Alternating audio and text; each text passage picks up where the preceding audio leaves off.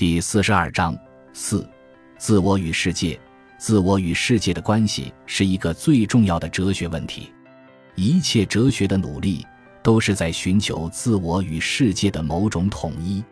这种努力大致朝着两个方向：其一是追问认识的根据，目的是要在作为主体的自我与作为客体的世界之间寻找一条合法的通道；其二是追问人生的根据。目的是要在作为短暂生命体的自我与作为永恒存在的世界之间寻找一种内在的联系。我说史铁生具有天生的哲学素质，证据之一是他对这个最重要的哲学问题的执着的关注，在他作品的背景中贯穿着有关的思考。套用正反合的模式，我把他的思路归纳为认识论上的唯我论正题，价值论上的无我论反题。最后试图统一为本体论上的泛我论合体，在认识论上，史铁生是一个旗帜鲜明的唯我论者。他说：“我只能是我，这是一个不可逃脱的限制，所以世界不可能不是对我来说的世界。我找不到，也永远不可能找到非我的世界。在还没有我的时候，这个世界就已经存在，这不过是在有我之后，我听到的一种传说。”到没有了我的时候，这个世界会依旧存在下去。这不过是在还有我的时候，我被要求同意的一种猜测。我承认，按此逻辑，除我之外的每个人也都有一个对他来说的世界。因此，譬如说，现在有五十亿个世界，但是对我来说，这五十亿个世界也只是我的世界中的一个特征罢了。所有这些都表述的十分精彩。认识论上的唯我论是驳不到的。简直是颠簸不破的，因为它实际上是同于反复，无非是说我只能是我，不可能不是我。即使我变成了别人，那时候也仍然是我。那时候的我也不可能把我意识为一个别人。这就是维特根斯坦所说的语言的界限，意味着我的世界的界限，在此程度内，世界只能是我的世界。这一主体意义上的自我不属于世界。而是世界的一种界限，我只能作为我来看世界，但这个我并不因此而膨胀成了整个世界，相反是缩小之无延展的点，即一个看世界的视点了。所以，维特根斯坦说，严格贯彻的唯我论是与纯粹的实在论一致的。与哲学上作为主体的自我不同，心理学上的自我是指人的欲望。如果一个人因为世界是我的世界这一认识论的真理，便认为世界仅仅为满足我的欲望而存在，他就是混淆了这两个自我的概念。同样，一切对唯我论的道德谴责也无不是出于此种混淆。在史铁生那里，我们看不到这种混淆。对于作为欲望的自我，他基本上是以一种超脱的眼光看清其价值。在《戊戌笔记》中，我们可以发现史铁生面对命运之谜有两种相反的心情。大多数时候，他兴致勃勃地玩着猜谜的游戏；但是，正当他玩得似乎很投入时，有时忽然会流露出一种厌倦之情。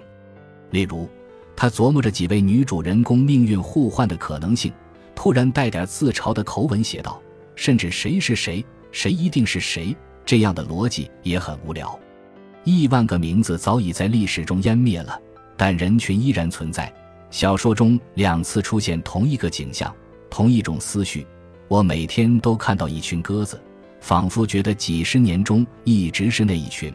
可事实上，他们已经生死相继了若干次，生死相继了数万年。人山人海也是一样，其中的每一个人都将死去。但始终有一个人山人海在那里喧嚣踊跃，相同的人间戏剧在永远的上演着。一个只上场片刻的演员究竟被派给了什么角色，实在不值得认真。其实也没法认真。作者在散文角色中告诉我们，产科的婴儿室里一排新生儿，根据人间戏剧的需要，他们未来的角色大致上已经有了一个分配的比例。其中必有人要扮演倒霉的角色，那么谁应该去扮演和为什么？这个问题不可能有一个美满的答案。所以就不要徒劳的去寻找答案了吧。散文《我与地坛》的结尾语把这个意思说得更精辟：宇宙以其不息的欲望将一个歌舞练为永恒。这个欲望有怎样一个人间的性命，大可忽略不计。好吧，我们姑且承认，作为欲望的自我，只是造化及宇宙大欲望手中的一个暂时的工具。我们应该看破这个自我的虚幻，千万不要执着。可是，在这个自我之外，岂不还有一个自我？不妨称之为宗教上的自我，那便是灵魂。如果说欲望是玄生玄灭的，则灵魂却是指向永恒的，怎么能甘心自己被轻易的一次性的挥霍掉？关于灵魂，我推测它很可能是作为主体的自我与作为欲望的自我的一个合体。试想，一个主体倘若有欲望，最大的欲望岂不就是永恒？即世界永远是我的世界，而不能想象有世界却没有了我。有趣的是，史铁生解决永恒问题的思路正好与此暗合，由唯我和无我走向了颇具宗教意味的泛我。早在《我与地坛》中，他就如此描写：有一天，我老了，扶着拐杖走下山去。从某一处山洼里，势必会跑上来一个欢蹦的孩子，抱着他的玩具。接着自问：当然，他不是我，但是那不是我吗？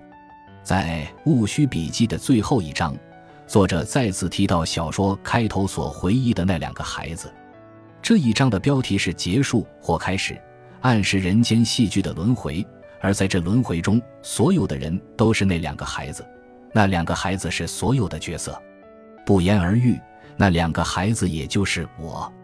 戊戌笔记的结尾，那么我又在哪儿呢？上帝用欲望造就了一个永劫的轮回，这永劫的轮回时，我诞生，我就在这样的消息里。这样的消息就是我。当然，这个我已经不是一个有限的主体或一个有限的欲望了。而是一个与宇宙或上帝同格的无限的主体和无限的欲望，就在这与宇宙大化合一的境界中，作为灵魂的自我摆脱了肉身的限制而达于永恒了。